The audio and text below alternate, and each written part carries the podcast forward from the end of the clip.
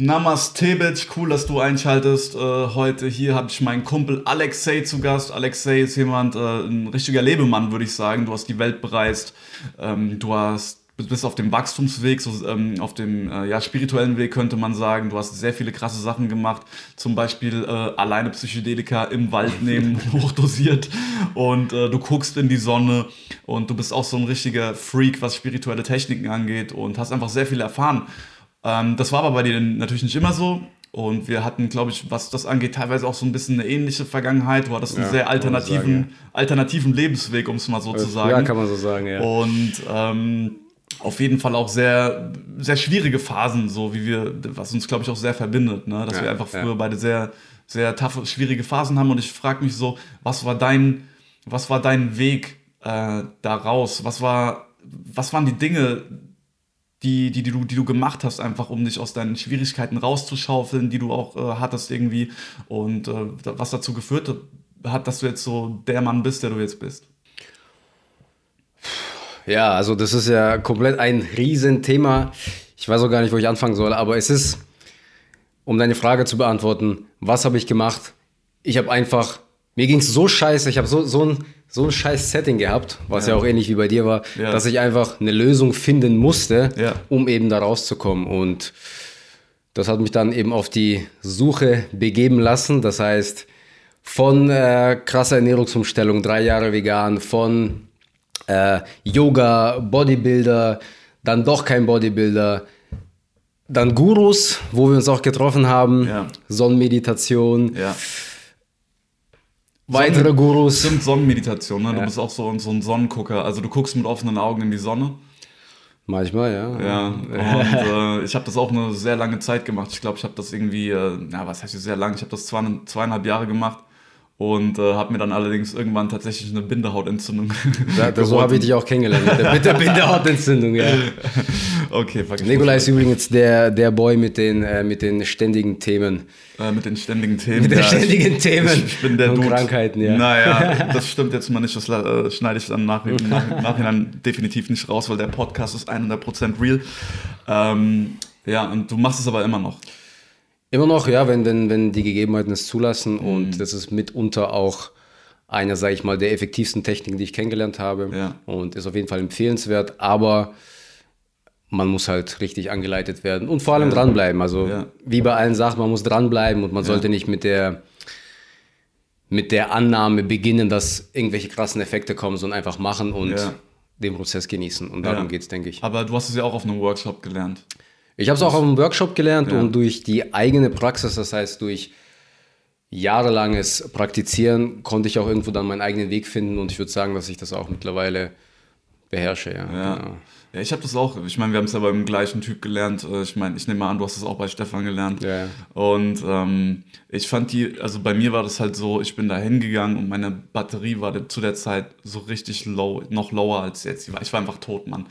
Und, äh, noch toter als noch, jetzt. Ich kann, mich, ich, kann, ich kann mir vorstellen, äh, ich kann mich erinnern, ich bin da hingegangen und äh, ich dachte mir, hey, keine Ahnung, was das macht. Ich dachte mir aber einfach nur die Tatsache, in die Sonne zu gucken. Allein die Tatsache, das zu können, das ist so ein, so, ey, dann bist du ja übermächtig, wenn du in die Sonne gucken kannst, ohne blind mhm. zu werden. Ich dachte mir so, ey, was, was bin ich für ein crazy Motherfucker, wenn ich das kann?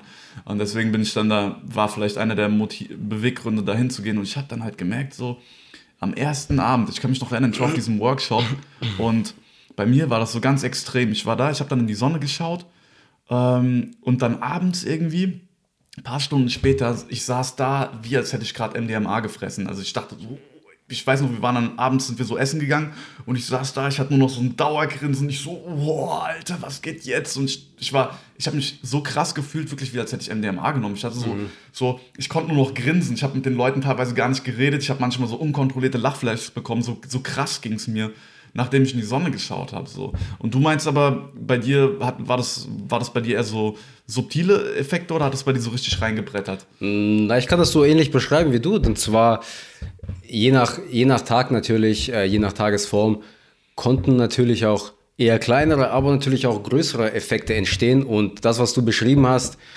ist auf jeden Fall ja, passiert auf jeden Fall regelmäßiger und ich ja. muss auch, muss auch dazu, ich muss auch zugeben, dass da auch Dinge geschehen, die ja für Außenstehende auch, glaube ich, sehr schwer zu begreifen sind. Ja, ja. Genau, und ähm, das sind auch so die Momente, wo ich mich gefragt habe, was passiert da eigentlich? Und mhm.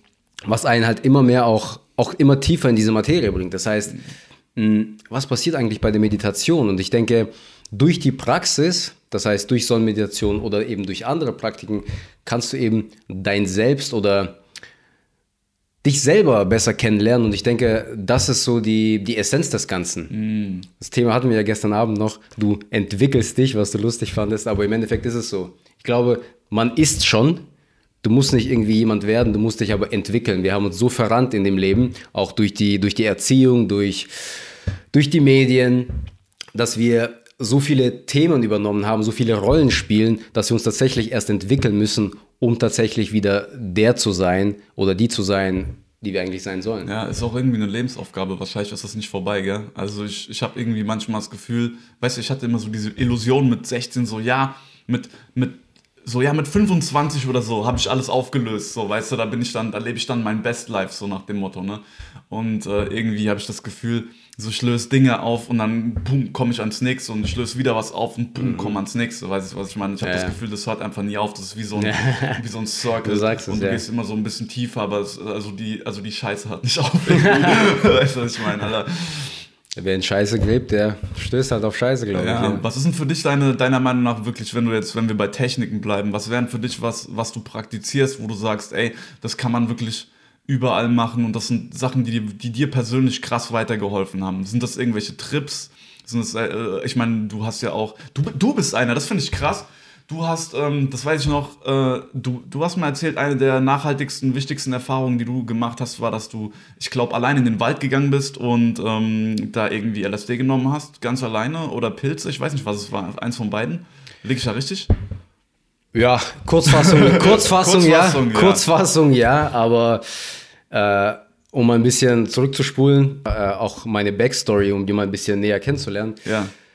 Ein bisschen was habe ich dir schon erzählt, aber es war halt tatsächlich so, dass ich war damals 19, bin äh, studieren gegangen. Ich wollte Businessman werden. Ich wollte, äh, ich habe BWL studiert, Unternehmensführung, ja. habe mich auf Marketing äh, eingeschworen und ich wollte so, so ein richtiger Business-Typ sein. Ich wollte mir eine Insel kaufen. Ich wollte ich wollt geil sein. Ich wollte auch den anderen zeigen, ihr hattet Unrecht, ich bin geil. Krass, ja. Mann. Und du hast es gar nicht geschafft, Digga.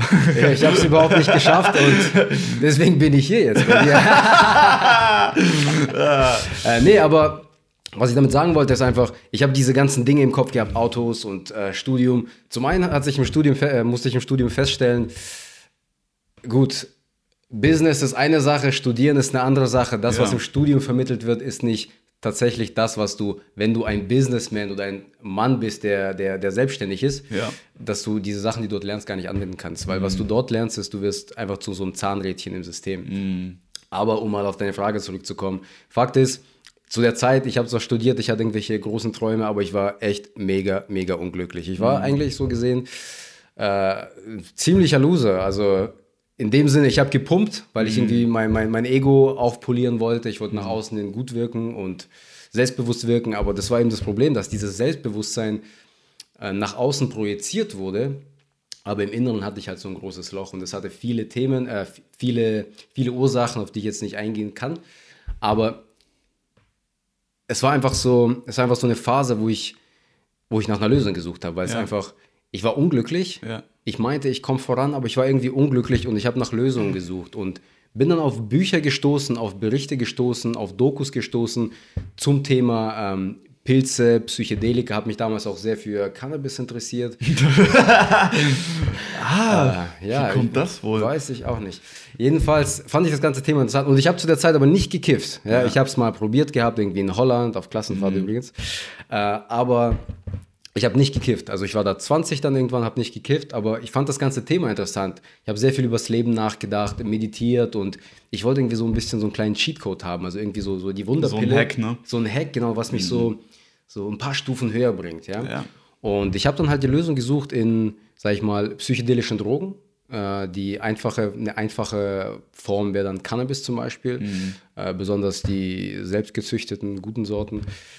Damit habe ich viel experimentiert und was mich halt sehr, sehr interessiert hat, sind die Geschichten, die ich gelesen habe über Schamanen, über schamanische Reisen, schamanistische Reisen oder Leute, die auch Anfang des 20. Jahrhunderts in den Regenwald gereist sind, Ja. dort irgendwelche Völker getroffen haben, mit denen Trips geschmissen haben und die krassesten Sachen beschrieben haben. Ja. Und das hat mich so fasziniert, diese ganzen Berichte. Ich habe mir gedacht, Alter, das muss ich auch machen. Ja, geil.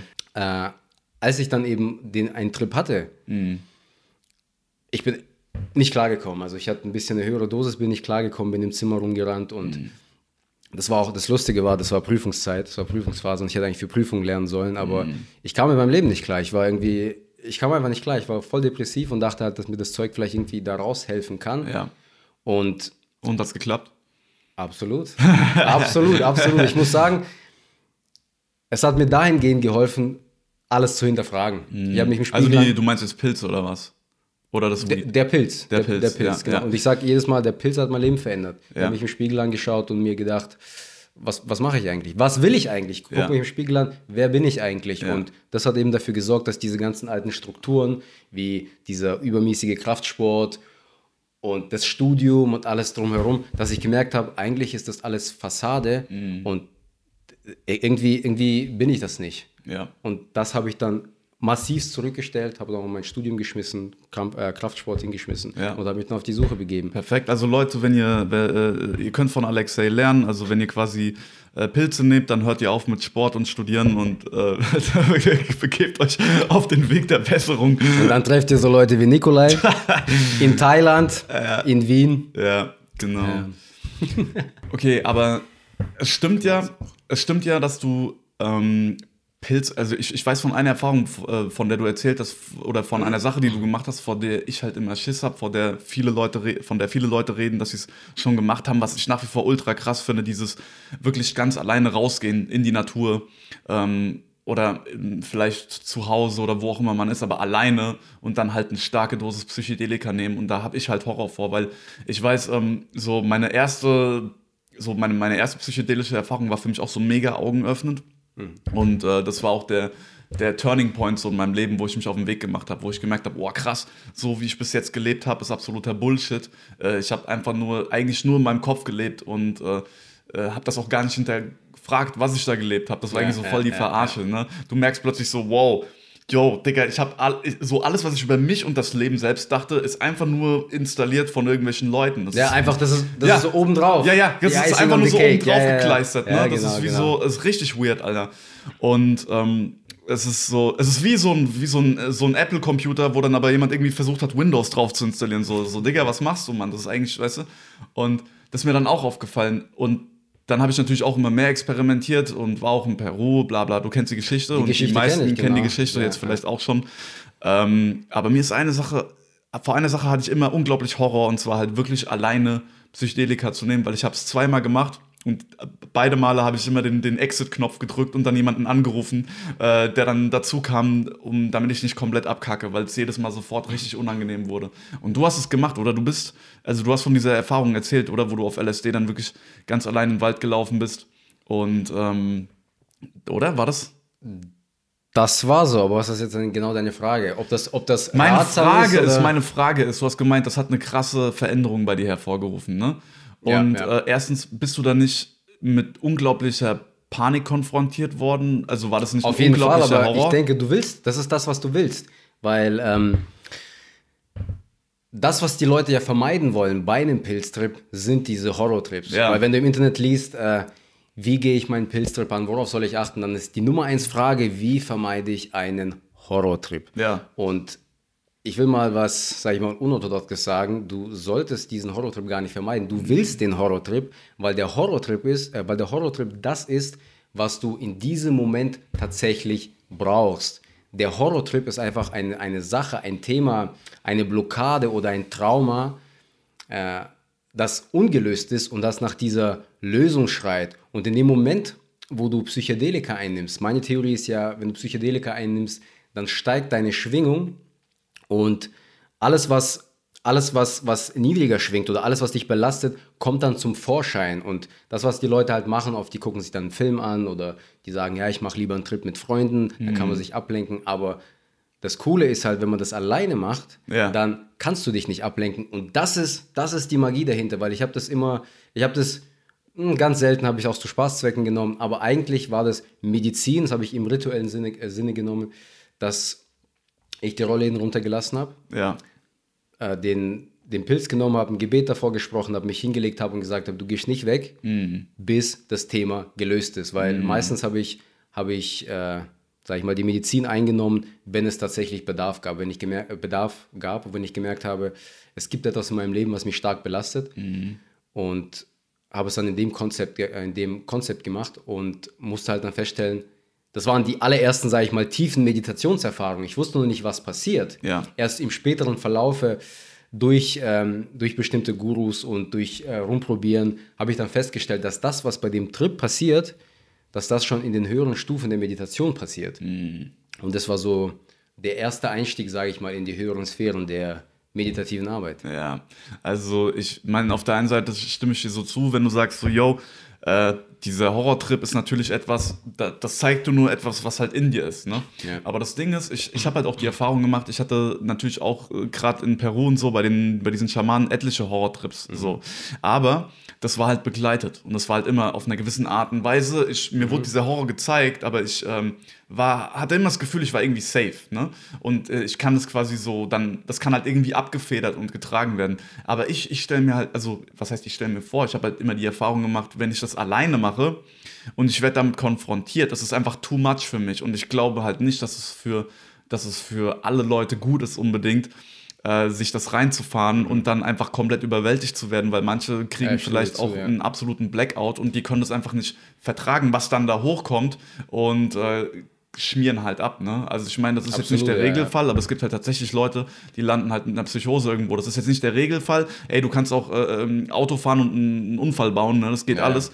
Äh, man kann natürlich Vorher Vorkehrungen treffen, dass es irgendwie safe ist, aber ähm, also ich sehe das so ein bisschen kritisch, so mit dem Absolut, absolut, Horrortrip ja. forcieren, Absolut, weil ja. das kann halt auch einfach so gruselig sein, dass du dich nicht mehr davon erholst. Ne? Ja, ich habe nicht gesagt Horrortrip forcieren. Ich sage nur, wenn Ja. er kommt, dann nimmst du ihn an Ja. und du freust dich darüber. Denn egal was kommt, das, was gerade aufkommt, das muss scheinbar kommen. Und Mhm. ich meine, die, diese positiven Trips, diese positiven Erfahrungen, wenn du irgendwo im Wald bist und dir den Baum anschaust und denkst dir, wow, Alter, das ist ein Baum. ja, das ist ein Baum und du freust dich darüber. Ja. Das sind die schönen Erfahrungen. Aber was ist mit den Erfahrungen, wo wirklich diese die dunklen Sachen aus dir herauskommen? Und Mhm. es kann tatsächlich mal auch überwältigend werden, aber genauso wie beim Sport, wenn du noch nie Sport gemacht hast, dann gehst du nicht hin äh, ins Fitnessstudio, machst irgendwie 100 Kilo auf die Handelbank Ja. und fängst an zu drücken. Ja. Du musst dich rantasten, äh, reingehen, dich kennenlernen und so Schritt für Schritt näher kommen. Ja. Und ich denke, das ist, das ist der einzig sinnvolle Weg und auch der einzig ja, safer Weg, sage ich jetzt mal. Was, hält, Weg. was hältst du so von Tony Robbins und diesen ganzen, weil ich meine, diese Self-Development-Szene ist ja so riesig und ich habe ich hab das Gefühl, da gibt es ein paar gute Sachen und es wird aber auch echt viel Bullshit verzapft, so, weißt du, so, ich habe das Gefühl, so Leute haben immer diesen konstanten Drang, sich zu optimieren, immer alles zu verbessern und man kann aus der ganzen Sache, aus dieser Wachstumsgeschichte auch so irgendwie voll den Mindfuck machen, weißt du, was ich meine? Absolut, ja. Und äh, was ist deine Erfahrung damit? Hast, bist, hast du dich auch mal verrannt, dass du gesagt hast, so, okay, ich habe vielleicht äh, mir durch, das, durch diesen Fokus auf die Selbstoptimierung vielleicht auch so ein bisschen die Lebensfreude genommen, weil ich weiß auf jeden Fall, ich hatte, habe das garantiert auch zeitweise gemacht und das ist, glaube ich, auch immer wieder mal so ein Thema, dass ich mir denke, oh, ich muss irgendwie das und das machen und ich muss irgendwie vielleicht so und so sein und ähm, ich, ich finde, man kann sich Motivation an, abgucken an Leuten, die was schaffen, aber es gibt auch Leute, die setzen sich damit unglaublich unter Druck, dass sie denken, okay, ich muss jetzt anders sein, ich muss jetzt dieses Thema jetzt und jetzt und dann, dann gelöst haben und ich muss nur diese Technik jetzt 200 Mal pro Tag machen und mich dann einfach so frei kämpfen, ja, und äh, ich habe die Erfahrung gemacht, dass das einfach so der falsche Approach ist und dass man sich da krass verrennen kann. Bist du, ist dir das auch mal passiert, dass du dich da verrennst? Ich glaube, das Verrennen ist, äh, ist unabdingbar. Also du musst dich verrennen, um deinen Weg zu finden, weil du musst mal diesen Weg gehen und diesen Weg gehen und dann Ja. noch den. Und du hast auch oft das Gefühl, dass du auch mal dich a- auf einer Stelle drehst, ja. Und das ist, glaube ich, völlig normal. Aber diese Erfahrungen, die du machst beim Verrennen, wie du es nennst, sind, glaube ich, wichtig, um eben seinen Weg zu finden. Weil wie willst du wissen, was dein Weg ist, wenn du nie andere Wege ausprobiert hast? Das war nämlich, das war auch, auch mein Problem, dass ich viel zu kopflastig rangegangen bin. Wer bin ich? Was, was will ich sein? Was, was, ist, was ist mein Herzensweg? Ja, ja. Und das Problem ist, wenn du deinen Herzensweg oder deinen, deine Bestimmung, deine Bestimmung finden, du kannst deine Bestimmung nicht im Kopf finden. Du kannst Ja. sie nicht finden. Ja. Du kannst sie nur finden und das ist das Wichtigste durchs Handeln. Ja. Das heißt, du musst Dinge ausprobieren, um festzustellen, hey, ist es das? Ja. Ist es das? Und oft ist dieser Weg ist oft ein die Summe aus den Erfahrungen, die du, die du gemacht hast Mhm. als Ganzes. Weil wenn du hier was ausprobiert, da was ausprobiert hast und dann oft kannst du es dann kombinieren Ja. und dann wird es dein Ding, dann wird es dein Weg. Und ich denke, das ist das, ist das was halt viele so, sag ich mal, missachten oder vielen vielleicht nicht bewusst ist. Ja. Wo sie keinen Bock drauf haben, vielleicht auch, ne? Weil Fehler machen fühlt sich ja unangenehm Ja, an. vielleicht, vielleicht ist es gar nicht so kein Bock, sondern mehr so, es ist eine Angst. Ja, Angst die vorm sich viele, Scheitern. Die sich viele auch gar nicht eingestehen Angst wollen. vorm Scheitern, Angst ne? vorm Scheitern, genau. Ja, ich bin irgendwie ganz gut im Scheitern halt. Ne? Ich habe halt, ich werde, ich muss dir sagen, äh, alle Erfolge, die ich in meinem Leben so habe, ja, ähm, sind auch irgendwie auf einer gewissen Ebene erscheitert. Ne? Äh, Anders geht's ja gar nicht, ja. Äh, zum Beispiel so, da, dass ich ein, mittlerweile ein ganz guter Comedian äh, bin. Ja, gut, jetzt habe ich wegen Corona schon länger nicht mehr, aber ähm, das ist halt auch dadurch, dass ich super viele schlechte Auftritte hatte. Genau, genau. Dadurch, dass ich mittlerweile äh, mit hübschen Frauen ein paar gerade Sätze wechseln kann, liegt halt auch daran, dass ich einfach äh, irgendwann keine Ganz Ahnung, viele ungerade Sätze mit ein paar hässlichen Mädels gewechselt ganz habe. viele, ganz, ganz viele ungerade Sätze mit richtigen äh, Hartz-IV-Frachtern geführt habe. Und äh, ist so, äh, was willst du machen, Digga? We've all been there. Ich meine, ich glaube, du hast. ich glaube, ich glaube, ich glaube, du warst, also, ich meine, wir, wir waren ja beide auch so. Ich meine, ich fange ich fang mal kurz bei mir an. Ich war so einer, Digga, Alter. Bei mir war so, ich war schon immer extrovertiert und ich habe eine süße Fresse so. Ne? Das hat mir halt immer so ein bisschen geholfen. Ihr habt's gehört. Ähm, ich habe halt so eine süße Fresse und das hat mir halt immer so, das war halt immer so ein bisschen so eine Eintrittskarte und dann gab es immer wieder mal Frauen, die halt so gesagt haben, okay, weißt du, der, Okay, du hast eine süße Fresse, aber gibt's der kann zwar keine drei geraden Sätze reden, aber der hat eine süße Fresse so, ne? Und ist ultra unsicher, aber die haben mir das so manchmal verziehen, ne? Und ich habe dann auch früher diese krasse, dieses krasse Image um mich herum aufgebaut. So, ich will jetzt nicht drauf eingehen, aber halt so dieser, äh, ja, egal, halt dieser Assi und dieser kriminelle Blabla und dieser Ghetto-Typ und so, obwohl ich gar nicht Ghetto war, innerlich zumindest so und äußerlich auch krass nicht Ghetto. Und ähm, genau, habe mich da dann halt irgendwann irgendwie rausgekämpft, indem ich mir dachte so, ey, es kann ja nicht sein, Alter, dass ich so viel Schiss vor Mädels hab, vor hübschen Frauen, die mir gefallen und bin halt einfach Kenn ich, das irgendwann... Thema kenn ich, ja. Ja, deswegen schneide ich es auch an, weil ich dann auch deinen, deinen Part dazu hören will. Ähm, also meine Erfahrung war halt einfach, ich habe es dann irgendwann gemacht, ich habe dann irgendwann angefangen, einfach so radikal einfach Mädels anzusprechen, radikal zu daten und so. Und ich sag bewusst radikal, ich habe mich echt... Radikal daten. Radikales Daten. Ich habe mich echt in so unangenehme Situationen begeben, in denen Das ich halt es, das wirklich, ist der Schlüssel, ja. indem ich zum Beispiel in einem, in einem Bar, ich weiß noch, Alter, das ist mir so hängen geblieben irgendwie im Kopf. Äh, Ich war in so einem, äh, in so einem, äh, im, im Zug und der ganze Zug war still. Es war so 17 Uhr in Frankfurt am Main. Alle kommen von der Arbeit und es ist einfach still. Alle gucken auf ihr Handy, keiner redet, ne? Und neben mir steht so eine heiße Frau und ich einfach mitten in diese Stille vor allen Leuten, die gerade aus ihrer Arbeit äh, oder aus der Uni kommen. Ich spreche sie an so, ey, du bist ganz nice und so, bla bla bla und fange halt an, sie so anzuquatschen, ne? Und, alle haben ähm, solche Ohren. ja, ja, alle sperren natürlich die Lausche auf und ich, ich mich auch so krass unwohl gefühlt. Aber im Endeffekt, ja, äh, hat es dazu geführt, dass ich, ähm, ja, jetzt ähm, Arbeitslosengeld 2 beziehe. Das ist schon mal eine Frau angesprochen. Ja, ja aber was du, was du sagst, ich kenne das absolut. Das ist, Ja. wie du sagst, man muss sich nach vorne scheitern. Und auch, Ja. Mhm. auch im The beim Thema Frauen habe ich auch so eine Story. Und zwar Ja. äh, auch mit dem Thema befasst. Ich war auch, wie, wie du wahrscheinlich, mega, mega schüchtern. Das war echt, das ist eine Katastrophe. Ich glaube, ich glaube, die meisten Männer haben dieses Problem. Ja. Ähm, bei mir war das auch so, dass ähm, ich so die Jugendzeit ohne Vater aufgewachsen bin und da hat man halt nicht so diese Vorbildfunktion und es war halt schwierig, so Fuß zu fassen, sage ich jetzt mal. Dating, das war so ein schwieriges Thema. Und ich denke, was du sagst, ist richtig. Diese Komfortzone erweitern, einfach, dass man macht. Ja. Dass man macht und die ersten Male, es ist halt peinlich, es ist halt creepy und so, aber Ja. dieses creepy, vielleicht bleibst du weiterhin creepy, aber es stört dich dann nicht mehr so Ja, sehr. ja, genau. Ja, und dann, wenn du mal zehn Frauen ansprichst, dann kriegst du halt vielleicht mal eine harte Abfuhr. Ja. Sechs sind nicht interessiert und mit den anderen hast du halt ein Date. Ja. Und wenn du aber generell halt gar keinen ansprichst, hast du null Dates. Ja. Wenn du zwei ansprichst und die eine sagt so, ja, kein Interesse, die andere sagt, verpiss dich, Ja. dann denkst du dir, scheiße, ich bin hässlich, ich, ich werde für immer Single bleiben. Deswegen einfach machen, nach vorne gehen. Nicht nur beim Dating, auch generell in, in allen Lebenslagen, weil ich sage auch immer, wie war das, als du klein warst? Wie hast denn du gehen gelernt? Ja. Hast du irgendwie Bücher studiert davor? Ja, Oder genau. bist du einfach aufgestanden, bist hingefallen und hast das monatelang gemacht, bis du gehen konntest? Ja. Oder wie hast du dein erstes Brötchen beim Bäcker gekauft? Deine Mama hat dich so geschoben, du warst so, äh, äh, und dann bist du so an die Tresen gegangen, so, äh, und dann, äh, dann beschämt zur Mutter gegangen. Also im Endeffekt, wie du sagst, du musst dich nach vorne scheitern durchs Verlassen der Komfortzone. Ich glaube, das ist das, was die meisten vermeiden halt einfach. Dieses ich ich habe das Gefühl, so viel steht und fällt mit dieser Angst, sich vor anderen zu blamieren. Vor allem in Und, Deutschland, denke ich. Ich ja, denke, das genau, das, so wollte ich auch gerade sagen. Gerade in Deutschland ein saudeutsches Ding. Ne? Ich, ich habe nämlich nicht das Gefühl, dass es jetzt in, in Kuba, und ich war nicht mal in Kuba, aber ich habe einfach nur das Gefühl nicht, dass es da so ist. Ich war, Ja, ich in- war in in- Peru ja. zum Beispiel, ja, Ja, und ja, ich war auch, in, ich meine, wir waren auch in Thailand, bla bla. Mhm. Und da ist, herrscht ein anderer Vibe. Und ich habe das Gefühl, auch in den USA zum Beispiel, ich war ja auch in den USA, ähm, Mann, wenn du da ein Business aufbaust und das scheiterst, dann bist du nicht so der Loser in, in allen Augen, sondern bist du halt der Typ, der das probiert hat. Ja, halt, genau, ne? das ist geil, Und in Deutschland ist es irgendwie so, ah, guck mal, der hat es nicht geschafft.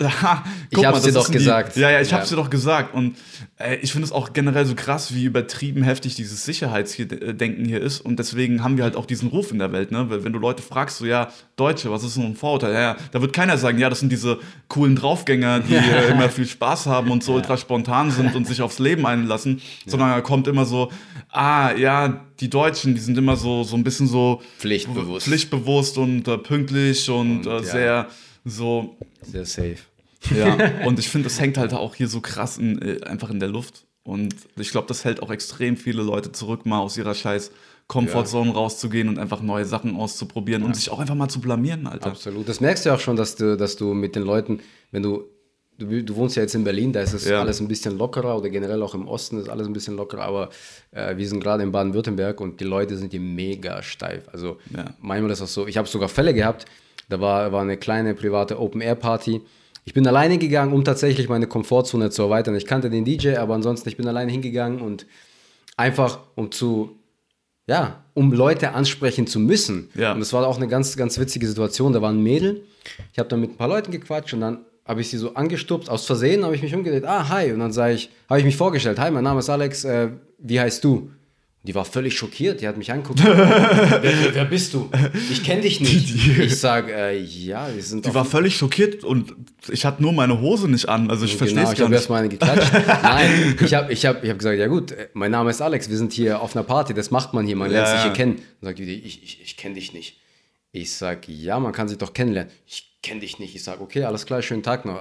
Also so Fälle gibt es auch. Ja, Oder wenn, man, wenn man mit Leuten einfach, einfach die Leute auf der Straße irgendwie anquatscht, wenn ich da irgendwie durch die Straße laufe, es ist schönes Wetter und dann droppe ich einfach so einen Satz, hey, schönes Wetter, gute Laune und dann gucken mich die Leute manchmal an, als hätte ich, als hätte ich mich entblößt. Hey, Alter, wür- würdest du sagen, schönes Wetter, gute Laune, würde ich dich auch komisch angucken, Alter. Hey, Leute, schönes Wetter, gute Laune. Ja, ey, ich werde auch manchmal echt komisch angeguckt, wenn ich irgendwie fremde Menschen anspreche und alles, was ich dann mache, ist einfach nur so, hallo, ey, magst du mit mir den Holocaust leugnen? Also, verstehe auch nicht, wo da das Problem Ja. sein soll. Ja. Ach, shit, Mann, ja. Und äh, Meditation ist auch so ein regelmäßiges Ding bei dir? Theoretisch, ja. Theoretisch, ja, Theoretisch, praktisch ja, nein. theoretisch, Aber jetzt mal im ja. Ernst, es gibt Leute, die äh, versteifen sich krass, äh, krass auf Meditation. Was ist denn für dich eine, gibt es irgendwas, wo du jetzt sagen würdest, okay, ich möchte, möchte jetzt jemandem einen Tipp auf den Weg mitgeben, was für mich wirklich funktioniert hat, was man einfach regelmäßig machen kann. Ähm, und das muss ja nicht mal Meditation sein. Ich kenne zum Beispiel jemanden, äh, Brad Blanton, bei dem habe ich drei Monate gewohnt. Das ist der ja. Verfasser Radical von Honesty. Radical Honesty, genau. Und Du bist äh, auch Radical Honest, so habe ich dich kennengelernt. ja, genau. Ey, Bro, du kotzt mich voll an, Bro. Echt, habe ich das zu dir gesagt, Das Alter. hat aber funktioniert so. Wir waren beide Radical Honest so damals. Ja. Wir haben übrigens, übrigens, äh, fürs Protokoll, wir haben zwei Wochen lang zusammen gewohnt. Ja. Wir haben da rumgereist, Thailand, Laos und so Genau, weiter, haben uns richtig. immer, haben uns immer ein Bettchen geteilt. Ja, wir haben uns im Bett. Stimmt, wir haben in der gleichen Hütte, Alter. Ja, du wir hast sogar einmal hier äh, das Klo vollgekackt. Dann, dann ging nicht mehr weg. Bro, das ist eine Lüge. Das ist, Das eine, ist eine Lüge. Das schneiden wir raus. Das ist eine Lüge. Du saßt einfach nur auf dem Klodeckel und alle dachten, das wäre Kacke. Und dann dich, ja.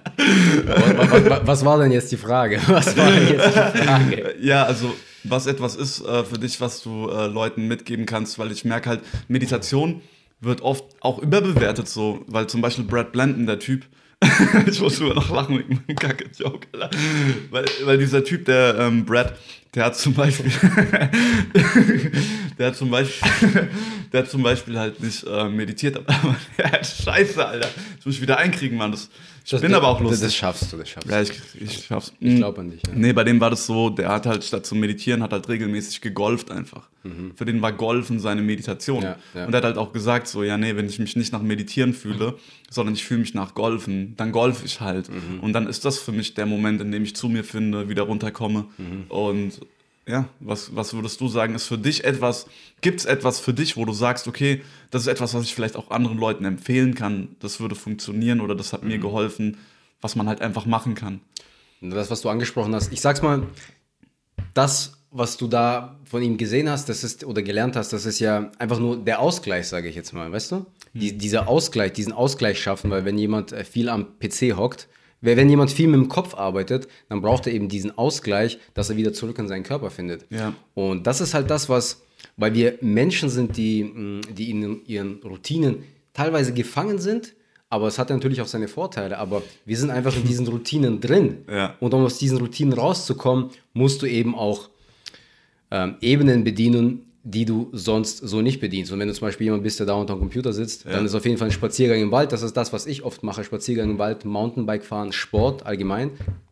Äh, das resettet dich so, das bringt dich wieder zurück, weil du schaltest dann deinen Kopf ab und so, so gesehen ist es eine Form der Meditation. Ich bezeichne es halt nicht als Meditation, weil ich Meditation ist tatsächlich so, sage ich jetzt mal, ein Vorgang, der wirklich tiefer geht. Ich würde das mal als Ausgleich bezeichnen, der aber absolut notwendig ist für die Glückseligkeit. Aber die kommst du, kommst du oft tief beim Meditieren? Würdest du sagen, weil ich habe das Gefühl, ähm, und das ist nicht nur bei mir so, wenn ich mit vielen Leuten spreche, dass die bei Meditation, oft sagen Leute ja auch, äh, ey, ich kann gar nicht meditieren. Ich bin die ganze Zeit nur im Kopf, ich habe die ganze Zeit nur Gedanken. ja, ne? ja. Und ähm, ich denke mir dann halt so, ja, ich bin, ich, ich hatte den Punkt auch mal und ich habe den auch immer noch oft. Also ich habe auch oft viele Gedanken beim Meditieren, aber ich spring halt nur nicht so auf die Gedanken an mittlerweile und sag halt so, okay, ich lass die halt einfach laufen, Mhm. aber scheiß halt drauf und lass mir davon nicht meine Erfahrungen vermiesen. Da, so, darum ne? geht es im, äh, im Grunde genommen, ja. Ja. Es geht einfach darum, dass du. Meditation ist ja nicht einfach nur, dass du voll ins Nirvana abtauchst. Das wäre cool, wenn es so wäre, ja. Aber ja. Ich meine, wir hatten die Erfahrung alle mal gemacht, ne? Ich meine, so Nirvana-Erfahrung durch Meditation, dass man sich au tiefgehende auflöst oder Erfahrung, so. würde ich mal bezeichnen. Tiefgehende- Genau, ja. genau. Aber Meditation an sich ist ein Prozess. Das ist genau wie wenn du, wenn du zum Sport gehst, dann sagst du nicht, ich gehe zum Sport irgendwie, um 10 Kilo Muskelmasse aufzubauen. Du gehst hin, weil es ein Prozess ist und auch, deswegen heißt es Training, weil du eben trainierst und übst und äh, bei jedem Mal besser wirst. Und genau das gleiche passiert auch bei der Meditation. Das heißt, diese Gedanken, die auftauchen und irgendwie, ah, der Arsch juckt oder ah, ich muss einkaufen, Einkaufsliste durchgehen. Das sind natürliche Vorgänge, die auftauchen, die auftauchen müssen, weil du in dem Fall trainierst.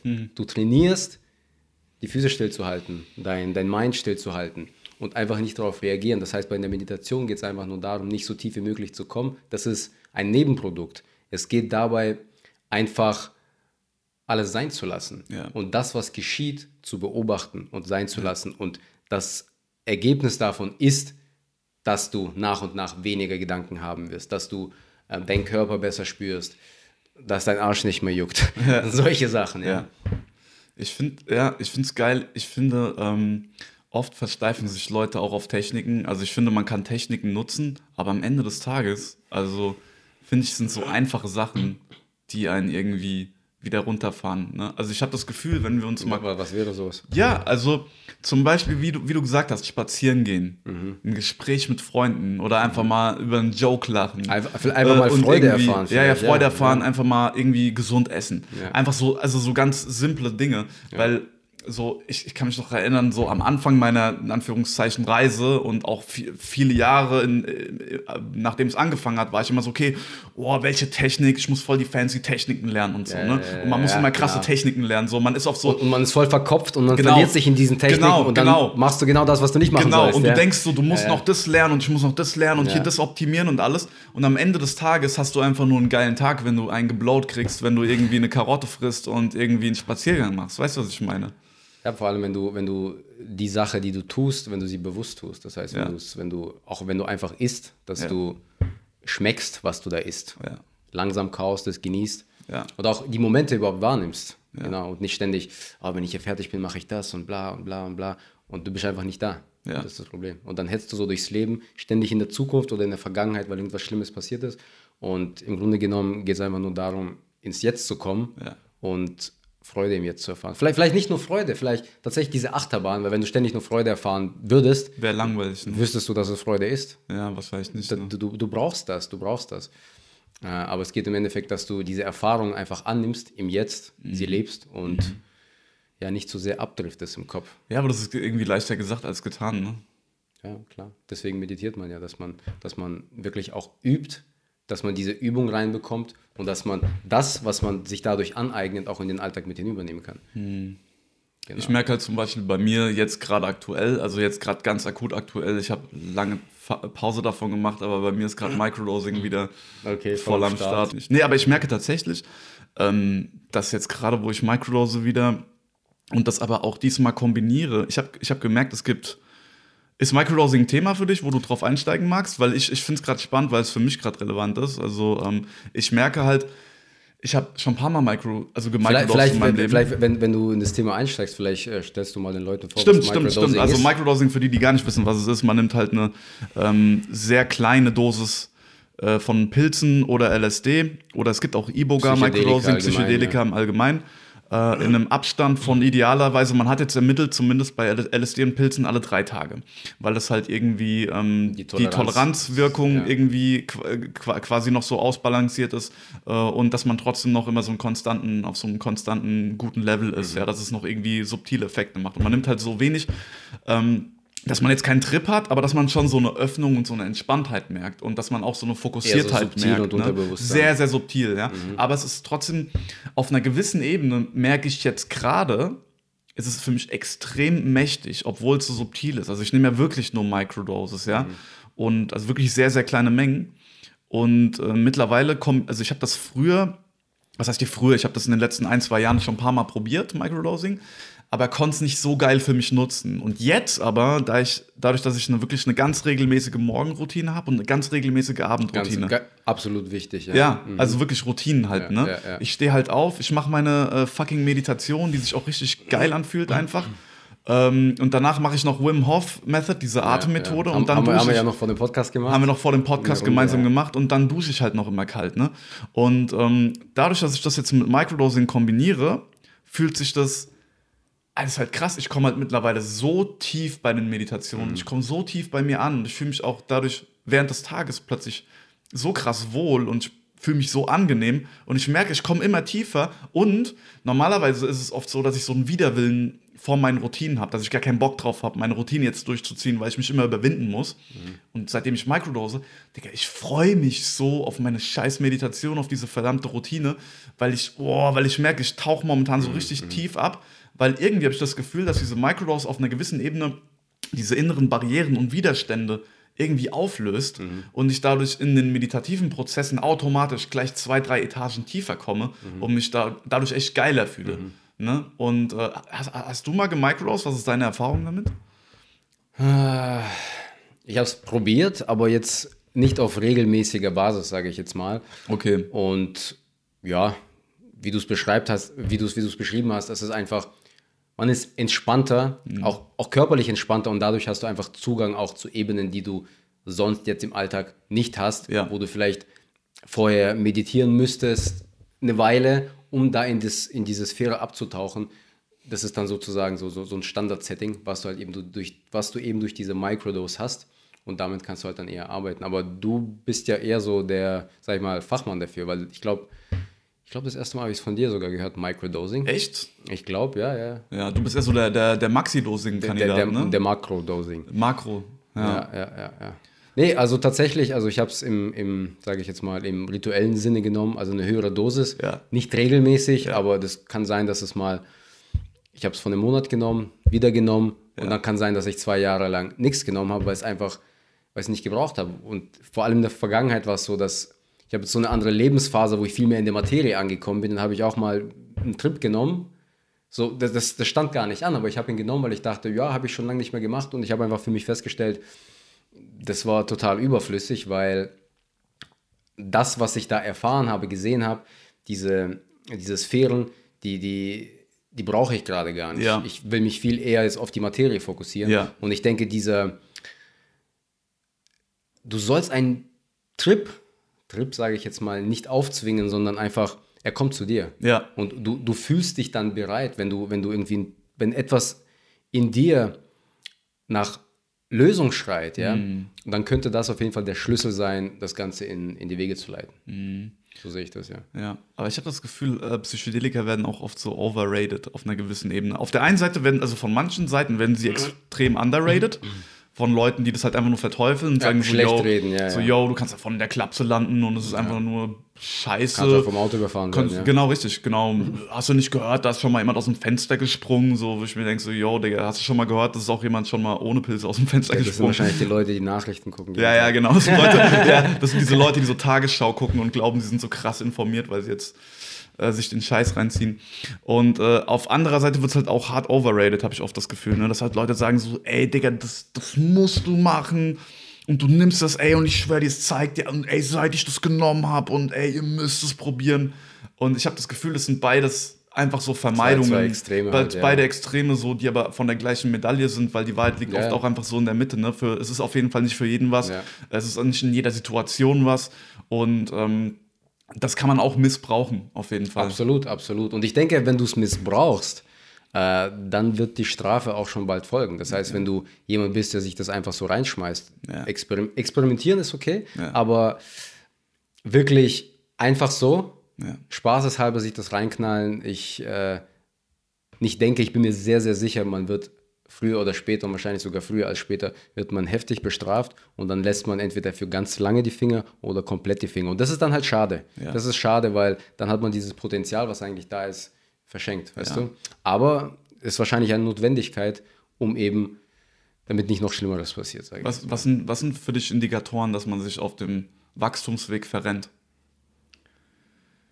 Auf dem spirituellen Weg? Weil es gibt, also ganz offensichtlich, sobald man in diese Szene reingeht, Ein, ein, ein wichtiger Faktor fällt mir jetzt direkt spontan ein, und zwar ist, dass man diese spirituelle Schiene, sage ich mal, dass man sich da verrennt, indem man denkt, das ist spirituell und das ist nicht Und daher, ja. Das ist nicht spirituell. Genau, genau. Weil bei mir war das so, ich habe irgendwann durchs Fasten und auch durch Psychedelika und Depressionen heilen und blau, und habe ich irgendwann gemerkt, wow, diese ganze Welt ist fake und so und ich muss mich jetzt, ich muss mich jetzt zu Gott begeben. Und dann war ich so, hey, ich brauche kein Geld, ich brauche keine Sachen, ich habe mein Mercedes verkauft und so und bah, und jetzt geht's ab. Und habe auch überall rum erzählt, ich brauche kein Geld, ich lebe ohne Geld und so, bald, bald gehe ich in die Natur und gehe dort auf und ich lebe dann nur noch von Licht Ja. und so, ich trinke nur noch aus Bächen und alles andere war unspirituell. Ich habe damals zum Beispiel auch einen YouTube-Kanal ge, äh, gestartet Ja. mit, Alter, vor, vor sieben Jahren oder so Ja.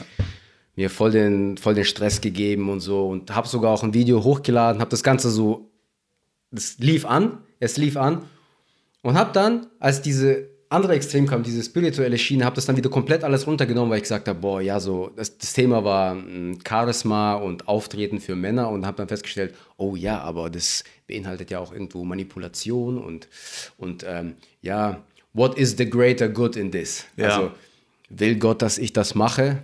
Also, und dann war ich so, okay, nee, ich muss es löschen, das bin ich ich. Ich muss, wenn ich den Leuten was zeige, dann zeige ich den Leuten, wie sie zu Gott finden. Ja, ja.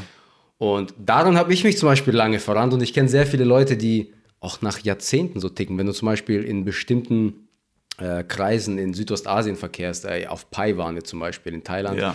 aber auch auf Bali und in Indonesien, Stimmt, viele Ecken, Digga. die Leute, die sind auf diesem Trip hängen geblieben. Und Ja. du quatscht mit denen und ist auch an sich ganz interessant, aber du merkst, die, die, die, die, die, haben nicht die Balance. Ja. Die sind in diesem spirituellen Ding gefangen, gefangen und labern immer bla, spirituell. Aber die sind pleite, Alter. Ja. Und warum sind die pleite? Naja, Weil sie das Thema vermeiden. weil sie das Thema vermeiden. Die sind in dieser einen Sphäre, in dieser spirituellen, in dieser Feinstofflichen. feinstofflichen Sphäre, was super ist. Man, man sollte das auch nicht verneinen. Das Ja. ist ja da. Ja. Aber du musst es vereinen. Das ist genauso, wenn du sagst, so war das ja bei mir auch. Ich war voll spirituell und so und habe gesagt, Alter, ich mache keinen Kraftsport mehr und so, weil das ist voll unspirituell. Ja. Und ich werde jetzt nur noch meditieren und alles wird von selbst kommen. Ja, ist auch alles scheiße, ne? Das war scheiße, weil ich habe dann gemerkt, es ist nicht ganz die Wahrheit. Und es hat Jahre gedauert, bis ich da eben aus dieser, aus dieser Illusion rausgekommen bin. Und ich denke, das ist die Nummer eins Sache, wo man sich verrennen kann. Dass man eben sagt, Spiritualität ist das und alles andere ist nicht spirituell. Vor allem sind diejenigen, die sich gerade in das Thema einarbeiten, ein paar Bücher gelesen haben, Eckhart Tolle gelesen haben oder irgendwas von dem Guru gehört haben, die labern dann alle anderen weg Ja. und sagen, hey Mann, ihr lebt falsch. Und, Ja, ja. und ich glaube, das, Das kennen ist- viele. Wenn ja. man vegan wird, dann sind alle voll die Tiermörder. Ja. Wenn du wenn du spirituell wirst, dann haben alle gar keinen Plan. Ja, ja, genau. Im Leben geht es nicht darum, arbeiten zu gehen. Ja. Und wenn du das erste Mal Psychedelika genommen hast, dann so, Leute, ihr müsst das machen, ihr versteht das Leben nicht. so, ne? ja, Deswegen heißt der Podcast auch Namaste Bitch, weil ich einfach äh, Namaste, genau, Bitch. Weil, weil, weil ich genau das, was du angesprochen hast, diese Message einfach sau äh, wichtig finde, dieses, das, yo, Digga, diese, du, du kannst, du kannst das eine nicht ohne das andere haben. Du kannst halt nicht, äh, also, du kannst zwar du kannst zwar dieses praktische Leben haben, dieses ganz komplett ohne Spiritualität, das geht. Aber wenn du wirklich spirituell sein willst, dann kannst du nicht einfach die komplette andere äh, praktische Ebene, auf der wir halt leben, verneinen. Weil dann, dann fixst du dich ja nur. Weil ich meine, es ist ja nicht spirituell, irgendwie keine Kohle zu haben. Es ist ja nicht spirituell, äh, Geld zu verneinen oder so. Das sind ja nur so Konstrukte, die sich Leute irgendwann mal so eingeredet haben. So, oh ja, ich brauche das alles nicht. Und ähm, verarschen sich auch krass, um, um, um vielleicht auch einfach das Thema zu vermeiden. So, weil es ist ja schön, wenn man sich nicht darum kümmer, kümmern muss, okay, wo kommt mein Geld her? Oder wie. Äh, Ja, aber da hat man damit auch scheinbar kein Thema. Wenn man sich nicht Genau, mehr darum genau, kümmern weil man muss, muss dann sich ja ist nicht es scheinbar schon kümmern. geregelt. Genau, ja, ja, genau. Dann hat man das scheinbar schon durchgespielt Genau. und da, da es bedarf keiner Lösung mehr. Man dann, muss ja. sich dann auch nicht mit seinen Traumen, man muss sich nicht mal mit sich auseinandersetzen, weil man selbst ist ja, man, das Ego ist ja auch nur eine Illusion. Ich muss mich ja gar nicht mit meinen, mit meinen Problemen beschäftigen, weil die gibt's ja gar nicht. Es ist ja alles nur, ja, ja, Digga, ja doch, Digga. Natürlich gibt es dein Problem, dass du irgendwie eine riesige äh, Warze auf der Stirn hast, Digga. Nicht nur auf der feinstofflichen, sondern auf der Grundstoff. Ja, man muss sich Weißt halt auch ich fragen, was, was, was ist Spiritualität? Was ist Ja. spirituell? Äh, warum ist diese Ebene nicht spirituell, nur weil sie äh, grobstofflich Ja, ist? Weil ja, wir genau. sie sehen? Oder woher kommt denn diese Ebene? Woher kommt, woher kommt der Tisch? Die Lampe? War das nicht auch mal spirituell? War das auch nicht mal mental? Irgendjemand hat diese Lampe gestaltet Ja. und irgendjemand hat sie ganz uns, äh, unspirituell, hat sie dann mit seinen Händen geformt. Richtig. So ein Assi, also der unspirituelle Arsch hat uns Licht gebracht. Ja. Ja, sollten wir äh, absolut verdammen und Ja. die Lampen zerstören, wenn der Podcast vorbei ist, würde Ja, ich sagen. richtig, sehe ich auch so, ja. Weg mit dem Scheiß. Genau. Ja. Angst vor dem Tod. Wie kommt man daran? Ich glaube, wie man das löst, wie man da rankommt, ich glaube, das zu lösen. Kann man es lösen, deiner Meinung nach? ich vermute es. Also die Angst vor dem Tod ist wahrscheinlich die Urangst von jedem, von, von allen normalen Menschen. Ich weiß nicht, vielleicht gibt es ja schon super Menschen, die so geboren werden, aber von jedem so normalen Menschen ist das wahrscheinlich die Urangst, auf der alle anderen Ängste aufbauen. Nehmen wir zum Beispiel die Angst, äh, seinen Job zu verlieren. Ja. äh, naja, was ist denn daran so schlimm, seinen Job zu verlieren?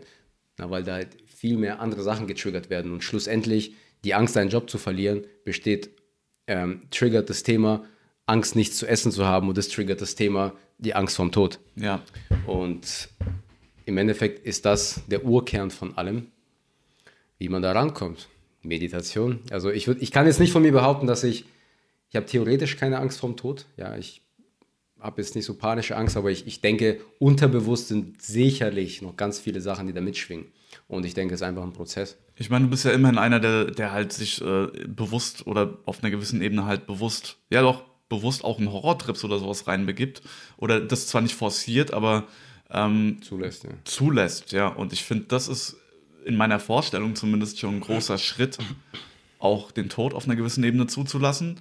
Also ich finde das nach wie vor krass ballsy von dir, dass du das machst. Und, Ich glaube, äh, ich glaub, wichtig ist dieses Vertrauen, weißt du? Dieses, ja, dieses genau. sich fallen lassen. Wo, wo kommt dieses Vertrauen her? Das frage ich mich, weil da, das merke ich, dieses Vertrauen tatsächlich habe ich jetzt wieder auch verstärkt durch meine Routinen und Microdosing, durch die Sachen, äh, ähm, merke ich immer mehr Vertrauen. Und dadurch, dass ich Vertrauen habe, öffnet sich was in mir. Ne? Aber Durch das Vertrauen kannst du dich auch fallen lassen. genau, richtig, es, richtig. Und wo hattest du das Vertrauen schon immer? Garantiert nicht, oder? Ja. ich denke, zu einem gewissen Teil ja, und ich möchte das mal erklären. Und zwar, das ist wie so au- aus zwei, zwei, sag ich mal, Bestandteilen. Zum einen ist es der Glaube, ja. Ich, war, ich weiß nicht warum, ehrlich gesagt, aber schon seit ich ein kleines Kind bin, glaube ich an Gott, ja. Ich glaube an Gott. Und da kommt, baut dieses, dieses mentale Vertrauen auf. Das ist auch in dem Sinn ein Vertrauen, wirklich ein Glauben, Vertrauen. Ja? Aber dadurch, dass du dieses Vertrauen hast, diesen Glauben, dieses Vertrauen aus dem Glauben heraus, kannst du dich halt auch eher fallen lassen. Und dadurch, dass du es auch mal tust, erweiterst du deine Komfortzone und du siehst dann auch, wenn du dich fallen lässt, naja, du wirst immer gefangen, du wirst immer gehalten. Ja? Aber wie lässt man sich fallen? Indem man einfach das zulässt. Also, Aber ich finde, genau das ist halt das Ding. Genau das fällt mir manchmal sehr schwer. Dinge zuzulassen, mich fallen zu lassen. Und ich merke immer wieder, ich brauche dann Hilfsmittel. na, und na, na, ähm, wie, wie lässt man Dinge denn zu? Ja, indem man sich eigentlich nur nicht dagegen wehrt, ne? Indem man nicht macht oder nichts macht. Ja. Und im Endeffekt, was mir sehr geholfen hat, ein Tipp wirklich, die Nummer eins Sache ist, spür deinen Körper. Spür deinen Körper. Und das ist, das ist diese eine Sache. Wenn du, das war zum Beispiel so, als ich in Vietnam angekommen bin. Ich bin in Vietnam angekommen und ich bin voll im Dorf aufgewachsen. Ich fand ja, ich, in, in, im Stuttgarter Raum, aber ich fand es ja schon krass, nach Stuttgart reinzufahren. Da war Ja. ich plötzlich in Vietnam, in Hanoi, in der Megametropole. Und ich habe mich schon voll überwunden für diese Fahrt. Das war für mich richtig krass, so eine, so eine krasse Reise zu machen.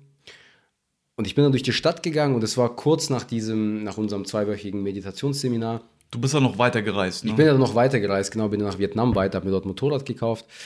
Aber ich bin so durch die Stadt gelaufen und habe dann gemerkt, okay, was ich gemacht habe, ist so durch Affirmationen praktisch so, wie eigentlich, hey, du bist, du bist cool und so, alles easy und so.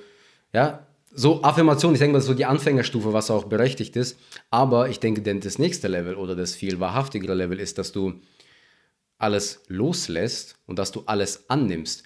Das heißt, ich bin dann so durch die Stadt gelaufen und was ich gemacht habe, ist einfach ganz simpel, was auch sehr viele Meditationen beinhalten. Der Kern. Hm, Ich habe einfach meinen Atem gespürt, wie, mein, wie ich eingeatmet habe und wie der Atem in die Magengegend, sag ich mal, also ganz tief eingedrungen ist und mich einfach auf meinen Atem fokussiert habe, meine Hände gespürt habe. Und da, was das, das bewirkt, ist einfach, dass du komplett, komplett aus dem Kopf rauskommst. Du kannst es vielleicht nicht minutenlang aufrechterhalten, aber das sorgt dafür, dass du aus dem Kopf rausgehst und diese Gedanken, dieses, ah ja, was, wenn das passiert und ah, bah, egal ob du Frauen ansprichst, egal ob du jetzt eine Klausur hast, ja, oder Motorrad fährst, obwohl du nie Motorrad gefahren bist, Ja. mach das einfach und Körper spüren. Körper spüren, Körper spüren, einfach reinspüren und das Wichtige ist, immer wieder machen, weil du spürst rein, du verlierst den Fokus, du kommst wieder raus. Die Kunst ist einfach machen und dann. Das ist nicht unheimlich anstrengend, weil ich habe das schon öfter mh, den Tipp, also ich habe es auch oft praktiziert, zum Beispiel immer wieder zurück zu meinem Atem zu gehen, aber langfristig ähm, war eine Weile zum Teil auch ganz geil, weil ich gemerkt habe, huh, krass, ich kann immer wieder tatsächlich, wie du sagst, in meinen Körper zurückgehen, aber manchmal kam dann auch irgendwann einfach ein, Punkt, wo es anstrengend wurde, immer wieder zurück zum Körper zu gehen, immer wieder zurück zum, zum Atem zu gehen. Das ist wie so eine bewusste Anstrengung, die man dann machen muss. Und dann fühlt sich das Leben auch schon wieder uncomfortable an. Weißt du, was ich meine? Wenn man immer wieder so diese, okay, ich gehe jetzt zurück im Körper, ich gehe jetzt zurück im Körper. Weiß nicht, also ich, ich stelle mir das halt auch anstrengend vor, das langfristig zu machen. Naja, auch wenn, wenn, du, wenn du Sport machst, ist es auch anstrengend. Aber je öfter du das machst, desto eher wird es zur Norm für dich, zur Gewohnheit. Stimmt, ja. Und dann kannst du es tatsächlich in deinen Alltag mit hinübernehmen. Stimmt. Ja, stimmt, das ist wahrscheinlich wie mit meinen Routinen, die halt auch irgendwie anfangs irgendwann irgendwie super anstrengend Ja, mich- waren mich- und auch mich- immer noch manchmal anstrengend sind, aber ich mache sie jetzt halt auch schon seit äh, paar Monaten irgendwie wirklich jeden fucking Morgen und jeden fucking Abend und dann wird es halt irgendwann so, so Second Nature einfach, ne? Ja, diese äh, Wim Hof Methode, die wir gemacht haben. Wir haben vier Runden gemacht. Nach der ersten Runde war ich so, oh shit, Alter, da kommen noch so viele. Ja. Und das war schon richtig, eine richtige Qual. Das war eine richtige Ja. Qual, sich da jetzt noch durchzubrettern. Ja. Ich habe das gemacht, weil du dabei warst. Ich wollte nicht abkacken, ich wollte nicht schlecht aussehen. Aber ähm, tatsächlich, tatsächlich. Und ein Geheimtipp, wie du das Ganze machen kannst, ist, ähm, stell dir selbst keine Erwartungen. Das heißt, das, was du tun willst, tu es in einem ganz, ganz kleinen Rahmen. Das heißt, wenn du, wenn du sagst, hey, ich möchte endlich fitter werden, ich möchte ins Fitnessstudio gehen, ja, dann sagst du nicht, hey Mann, ich muss mir einen krassen äh, Ernährungsplan, Trainingsplan machen, ich muss mich anmelden, ich muss mir Kleidung kaufen und so, boah, ich gehe voll ab und so, ich studiere das voll.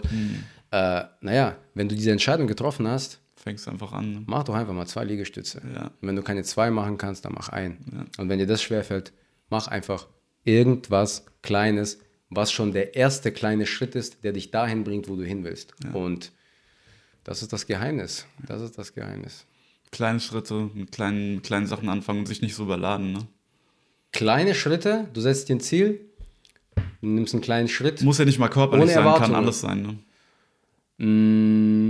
Naja, ich denke, es, beinhaltet, es beinhaltet immer, wenn du etwas erreichen willst, beinhaltet, es immer eine Handlung. Genau, auf jeden Fall. Nee, ich habe jetzt gemeint, das ist nicht, äh, das ist nicht limitiert auf körperliche Ziele.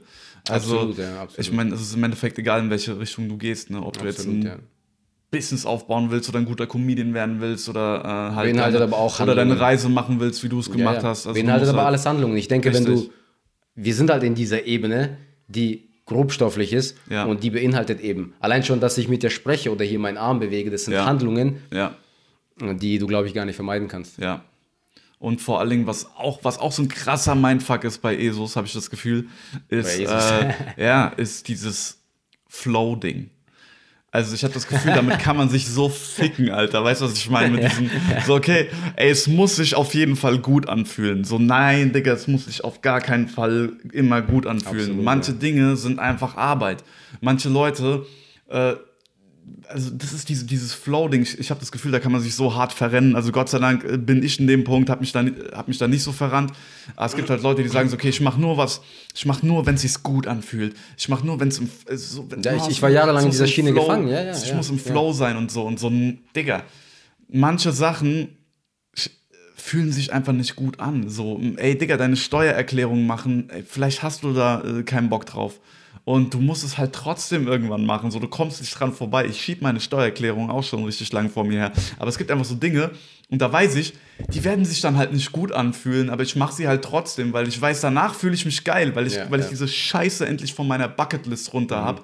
Und ich habe halt einfach, Gott sei Dank, zumindest in dem Punkt nicht mehr diesen Anspruch, dass ich sage, es muss sich gut anfühlen. Es muss sich richtig anfühlen. Klar, natürlich, der, der, das, ich will jetzt nicht sagen, dass das falsch ist, zu sagen, so, man soll auf sein, sein Gefühl hören, man hat so einen inneren Kompass, ne? man sagt, okay, ich will. Äh, Du sagst das innerer Kompass. es gibt einen inneren dazu, Kompass, ja. der sagt, der, der dir eine Richtung gibt. Genau. Ne? Das ist aber es, ja. aber die, in die Richtung zu gehen, heißt ja nicht, dass es sich konstant geil anfühlt, Mhm. diesen Weg zu gehen. Ne? Da sind auch mal ein paar Brombeerranken und ein paar Penner, die mit Kacke rumwerfen. Ne? Das passiert halt. Ne? also es- vor allem in Berlin passiert das. Alltag. Alter. Alltag, ja. Nee, aber dieser Anspruch, dass sich immer alles geil anfühlen muss, ich glaube, das ist auch so ein krasses äh, 21. Jahrhundert-Ding. Es muss sich gut anfühlen. Nein, es muss sich verfickt nochmal nicht gut Das, äh, anfühlen. das Thema lässt sich halt sehr gut vermarkten. ja. Das lässt sich sehr Stimmt, gut das vermarkten. kann man geil verkaufen, weil alle wollen schöne Gefühle haben, ne? Alle wollen schöne Gefühle haben und vor allem das Marketing-Ding Nummer eins ist, ähm, alles, was du vorher gemacht hast, alles war falsch. Ja. Ich habe hier die Lösung und die Lösung ist einfach und sie fühlt sich gut an. Ja. Du musst nur das machen, was sich gut anfühlt. Jesus liebt dich. genau. Aber im Endeffekt ist es so, die, die, die Lösung ist einfach, aber es fühlt sich halt nicht immer gut an, ne? Genau, wie gesagt, das, das gehört dazu, diese, diese Kurve. Ja. Ohne, ohne wäre es äh, das Leben langweilig. Und weil du Kompass angesprochen hast, genau das ist es. Ich habe mich echt lange versteift. Ich habe mir gedacht, was ist es? Also auch hier äh, der Guru Live und so, den wir dann gefahren haben. Ich habe dann auch versucht, alles, was sich gut anfühlt. Und dann meine Businesspläne habe ich alle verworfen. Und ja, ich will nichts verkaufen. Verkaufen ist ja schlecht und so. Und ah, es muss machen, was sich gut anfühlt. Das Problem ist aber, äh, du machst eine Weile, was sich gut anfühlt. Und du kommst an einen Punkt, wo es dir scheiße geht, weil du keine Kohle mehr hast, Alter.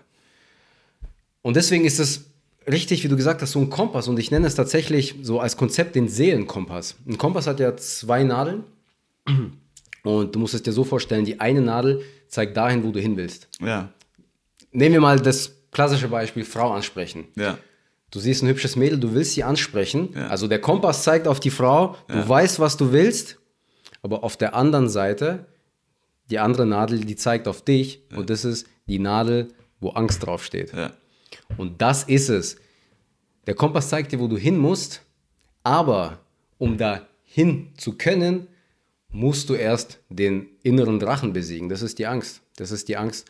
Und deswegen dieses, es muss sich gut anfühlen, es fühlt sich gut an, wenn du diesen Drachen, diese Angst besiegt hast. Ja. Deswegen der Kompass ist immer da. Wenn du keine Angst spürst, dann entweder hast du das Thema gelöst oder du musst da gar nicht hin. Also Ja. wenn, du- wenn, wenn du, du musst eine Stimmt. tatsächliche Freude verspüren. Bei mir war Angst ist ein geiler Kompass, ne? Stimmt.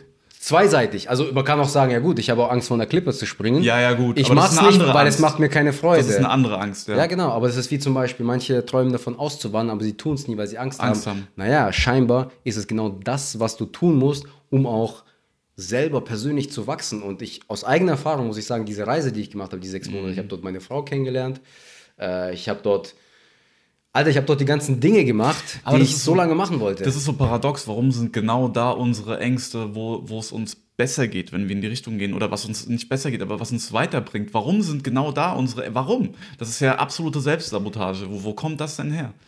Das ist eine gute Frage. Vielleicht wäre es dann einfach langweilig. Ich meine, wenn du alles einfach so haben könntest, wo wäre dann da der Reiz, der Kitzel, Mhm. weißt du? Und dann könnte ja jeder alles haben, aber im Endeffekt können nur die Motherfucker alles Die haben. Motherfucker. Die Motherfucker, die sich ihrer Angst stellen. Und Ja. Mhm. es geht im Grunde genommen immer darum. Weil, äh, ja, warum hat, hat das Arschloch die, die geile Braut im Arm? Ja. Naja, weil er ein Arschloch ist. Ja, weil er ein Arschloch ist. Und Nein, weil er die Eier hat, weil Ja, er die ja, Eier hat, als ja, Beispiel, ja. Ja. Oder warum verdienen manche Leute sehr viel Geld? Mhm. Warum verdienen Leute viel Geld, die irgendwie auf einer Bühne stehen zum Beispiel, Mhm. die auf einer Bühne stehen, die ein massives Publikum haben, irgendwelche Popstars? Naja, weil die ihre Angst überwunden haben. Wer Mhm. kann das? Wer, wer kann auf die Bühne gehen und einfach so eine ganze Crowd begeistern? Ja. Ja. Das, da gehört sehr viel Skill dazu und vor allem diese Überwindung, die du nach Aber es gibt auch viele Leute, die stehen auf der Bühne und die verdienen nicht viel Geld. Ne? Ich meine, gerade äh, als Comedian, ich sehe super, ich sehe ja jeden Tag extrem, man sieht ja immer nur so die, die, die Sahnehäubchen. Die, die man wirklich mitkriegt, sind so die Sahnehäubchen der Sahnehäubchen, die wirklich viel verdienen. Ne? Du siehst ja nie diese riesige Pyramide an Leuten unten drunter, die sich zwar trauen, aber trotzdem keinen Erfolg haben. Das heißt, da sind ja bestimmt noch andere, ähm, ja auch Blockaden oder vielleicht... Na, zum einen ist es ja auch ein Prozess. Also genau, es ist ein Prozess, man muss es durchhalten. Und die ne? Branche, man muss es Branche, durchhalten, aber ich wette es, ich wette, es gibt, viel- ja, wobei, vielleicht auch nicht, aber ich glaube schon, dass es, na, wobei, das kann ich jetzt halt nicht beurteilen, weil die lernt man halt nicht kennen, aber ich wette, es gibt sehr viele Leute, die etwas ihr Leben lang praktizieren und vielleicht auch wirklich geplant haben, egal was es ist, damit durchzubrechen und damit erfolgreich zu werden und es vielleicht einfach nie schaffen. Ne? Gibt es bestimmt auch, vielleicht hört man von so Fällen einfach nur nicht. Oder meinst du, meinst du, es gibt eine, meinst du, es, Es gibt eine Formel, Strategie- denke ich. Es Ähm, gibt eine Strategie, Also du eine meinst, es Formel gibt eine Folge, Fall, ja. äh, Formel, mit der man auf jeden Fall durchbricht? Die Erfolgsformel, die Erfolgsformel, ja. Du meinst, die gibt's, ja. Mhm, Okay. da da gibt es sogar ein interessantes Buch dazu. Ich fasse es das, kurz daran habe ich garantiert nicht gezweifelt, dass es dazu ein Buch gibt, so eine Erfolgsformel. Ähm, The 10-Hour-Rule, die, die, die 10-Stunden-Regel heißt das es Tim wahrscheinlich. Ferriss? Nein, das ist nicht Tim Ferriss, das ist ähm, Malcolm Gladwell, glaube ich. Aha. Die 10 Stunden, 10.000 Stunden-Regel, so heißt es, glaube ich, auf Deutsch. 10.000 Stunden. Aber die, die Essenz des Buches ist einfach, alle Menschen, die erfolgreich waren, die irgendwas aufgebaut haben, vom krassen Gitarristen, der irgendwie so eine Crowd begeistern kann, von ähm, irgendjemanden, von, von dem Kameramann, der irgendwie hochpreisig verdient, das sind Leute, die ihre Fähigkeit immer wieder geübt haben. Immer wieder geübt haben. Und ich nehme auch oft, immer wieder nehme ich dieses Beispiel mit, äh, mit Training, mit Sport. Das ist Ja. einfach das beste Beispiel, weil du siehst Leute, die halt jahrelang am Ball geblieben sind, 10 Jahre, 20 Jahre trainieren, die sehen dementsprechend aus. Ja. Und warum? Weil sie es nachhaltig, regelmäßig gemacht haben. Und das Ja. ist, und das ist auch die Essenz des Buches. Das heißt, wenn du in etwas gut werden willst, musst du es immer und immer wieder machen. Und der hat das so zusammengefasst, dass die Profis, die, die Leute, die ganz oben sind, die haben in der Summe 10.000 Stunden, Übungsstunden, ja, investiert in ihre Craft, in ihre, ähm, in ihre Fähigkeit, in ihre Skills, Ja. um dahin zu kommen, wo sie sind. Und 10.000 Stunden, das sind, das sind Jahre, das muss man umrechnen, das sind Jahre, weil ich meine, du, wer hat tatsächlich acht Stunden Zeit, sich einer Sache zu widmen? Selbst Ja. wenn du nur äh, die halbe, halbtags, also irgendwie vier Stunden daran arbeitest, sind es immer noch irgendwie zehn Jahre oder so. Also Krass, ja. und deswegen ist es so wichtig, sich selber zu finden, um sich zu committen für seinen Weg, um dann wirklich ranzuklotzen, um das zu machen, was man tun muss, um dahin zu kommen, wo man hin will. Das muss ich erstmal verdauen, Digga. Das musst du Das verdauen. geht jetzt erstmal tief rein. hm. Was find, was find, Und das ist ja das, was du bereits machst. Das ist ja das, ja, was ja, du ich, bereits ich, ich machst. mach das, ich, bin- ich fühle mich auch, also, Nik Nikolai ist auch immer so einer, der, ähm, der, wir haben so eine WhatsApp-Gruppe und der heult dann immer, boah Jungs, ey, mein Leben ist so scheiße, nichts verändert sich. Das sagt er seit Jahren, aber dann siehst du irgendwie Comedy-Auftritte und so, Podcast, Ja. Podcast läuft und alles läuft. Ey Jungs, mein Leben ist so scheiße. Dann schickt er ein Bild von, einer, von einem süßen Mädel. So, Jungs, mein Leben ist so scheiße. Denke ich mir, alles klar, Bro. Ja, ich weiß, ich, ich meckere gern rum irgendwie. Ich habe immer, ich habe immer, wieder- ich habe oft so das Gefühl, Alter, dass ich auf einer, ich habe oft so ein Gefühl, dass die Dinge, die ich mache, ich habe oft das Gefühl, dass das, was passiert in meinem Leben, passiert immer noch auf, auf, auf so einer gefühlten Oberfläche ganz oft. Also ich habe das Gefühl, so diese Änderungen, ja, dass jetzt Videos viral gehen und dann habe ich hier ein hübsches Mädel oder bla bla, also was auch immer, ne? Ich habe das, das dringt ganz oft gar nicht zu mir in die Tiefe durch. ich habe oft das Gefühl, dass es, es kommt nicht bei mir an irgendwie. Es ist wie so, es passiert auf so einer Ober ja, wie auf so einer Meeresoberfläche. Und Ja, das aber hast sind dich so schon mal Wellen. gefragt, warum? Was Und das sind so Wellen. Ich, ich, ich merke, dass ich innerlich auf einer gewissen Ebene immer noch ähm, sehr viele äh, gewisse Mauern habe, dass das Leben, glaube ich, selber einfach nicht so richtig bei mir gefühlt in die Tiefe dringt. Dass es quasi einfach nicht im Kern ankommt auf einer gewissen Ebene. Und das ist halt jetzt krass und deswegen haut mich das gerade so unglaublich um äh, mit dem, auch wenn das keine Dauer, das ist natürlich keine Lösung, aber es äh, ermöglicht mir gerade diese Erfahrung, dieses Microdosing in Kombination mit den Routinen.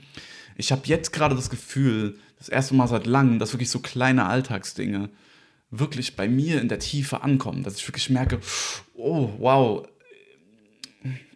ich spüre das, was ich da gerade mache. Ich spüre das und selbst wenn es nichts krass spektakuläres ist, so.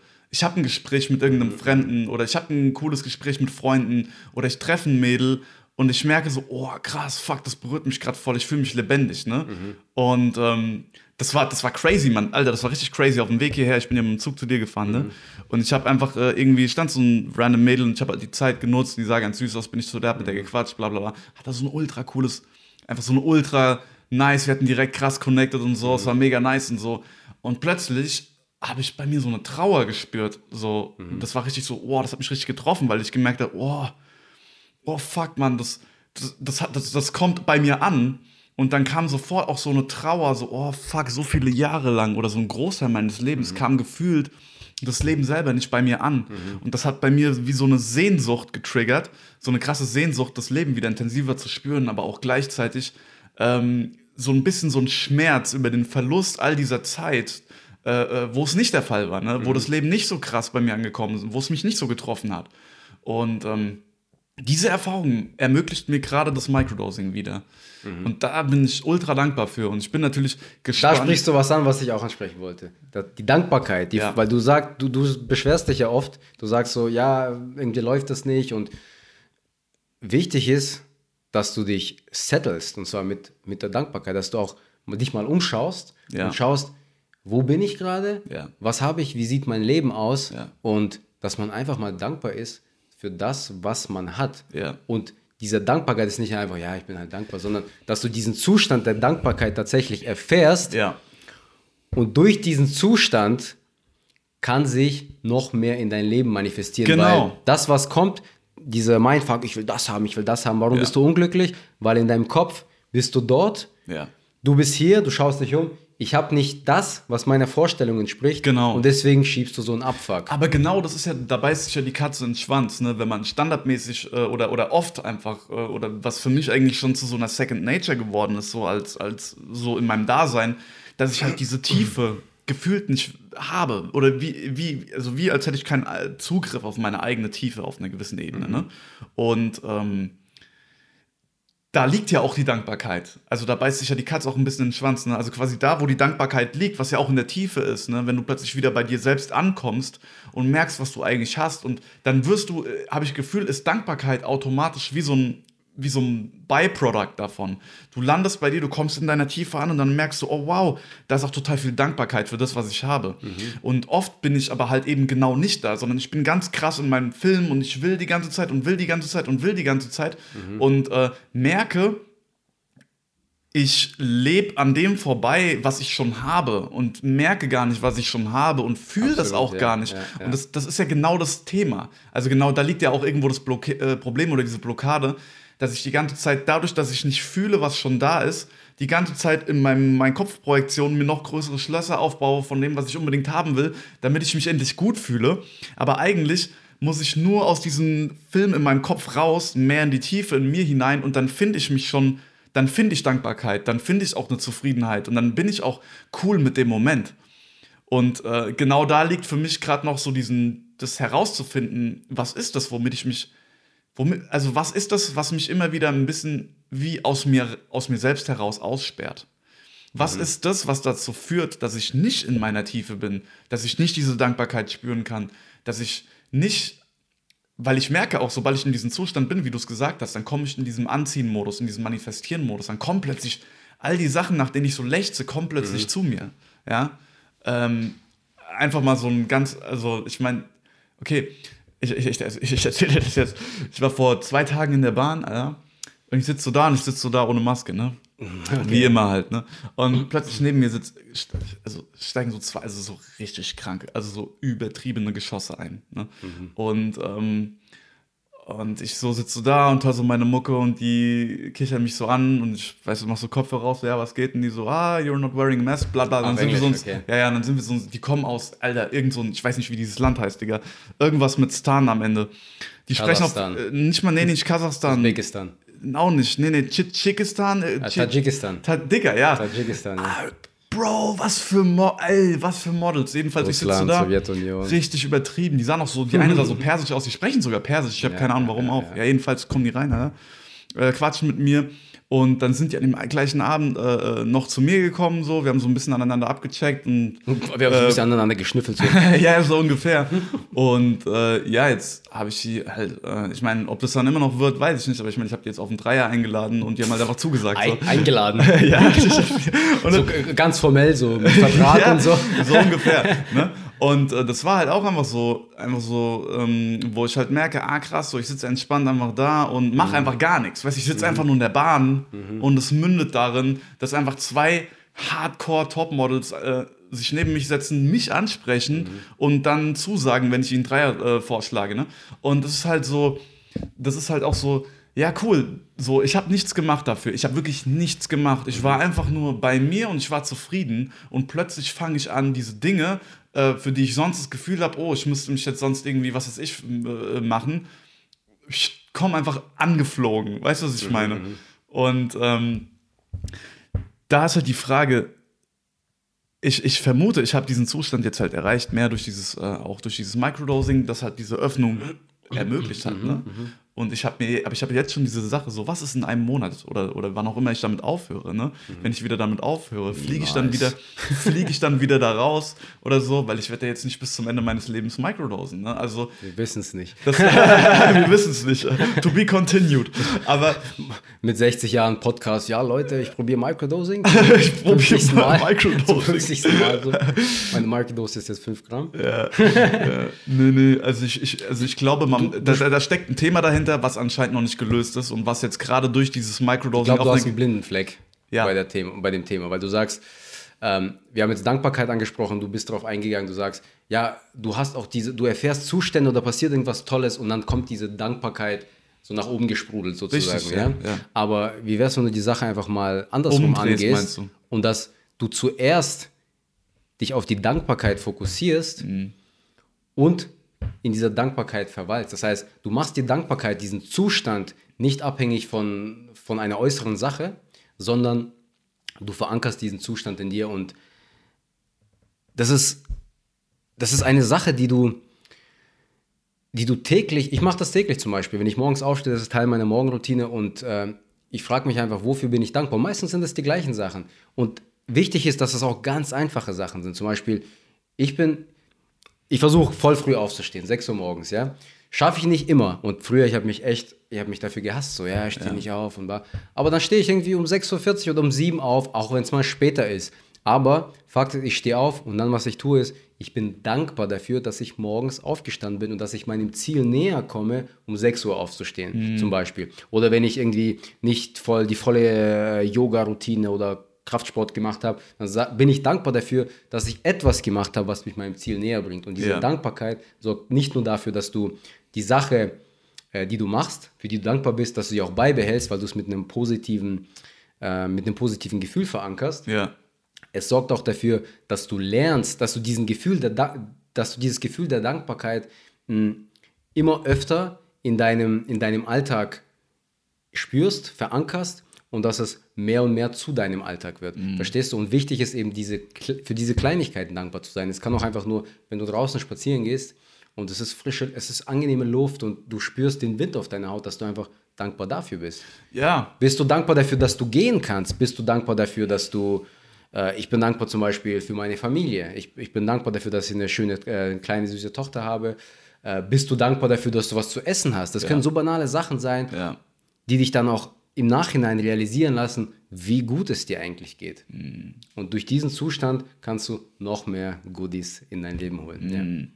Also, ich habe das mit der Dankbarkeit ja auch schon oft so, ich praktiziere das sowieso. Jeden Morgen an meiner Meditation am Ende hänge ich noch meine Dankbarkeitsding dran, einfach, ne? So ein bisschen Teil von meiner Meditation, mhm. dass ich einfach nochmal an dieses Gefühl andocke. Aber ich merke halt, ähm, wenn ich das gemacht habe vor dem Microdosen und ich mache es regelmäßig, ich mache so mhm. oder so, ob ich Microdose oder nicht. Aber ich, mer ich merke jetzt, seit ich Microdose habe ich wieder diese Öffnung, dass sich diese Dankbarkeit so viel authentischer anfühlt, weil sie so viel tiefer geht. Weil diese Dankbarkeit, die ich vorher gemacht habe, wenn ich die jetzt echt mal an einem Körper äh, lokalisieren müsste, wäre sie so bis hier, maximal bis zum Herzen. Mhm. Und mittlerweile merke ich so diese Dankbarkeit jetzt, wenn ich die mache. In den Eiern. Dir, ja, jetzt vielleicht nicht ganz in den Eiern so, aber so bis zum, bis zum Bauch. Das geht wirklich in so eine mhm. Tiefe rein, wo ich merke so, oh, oh okay, das fühlt sich real an. Das, das fühlt sich wirklich nach so einer, so einer, so einer authentischen Qualität an.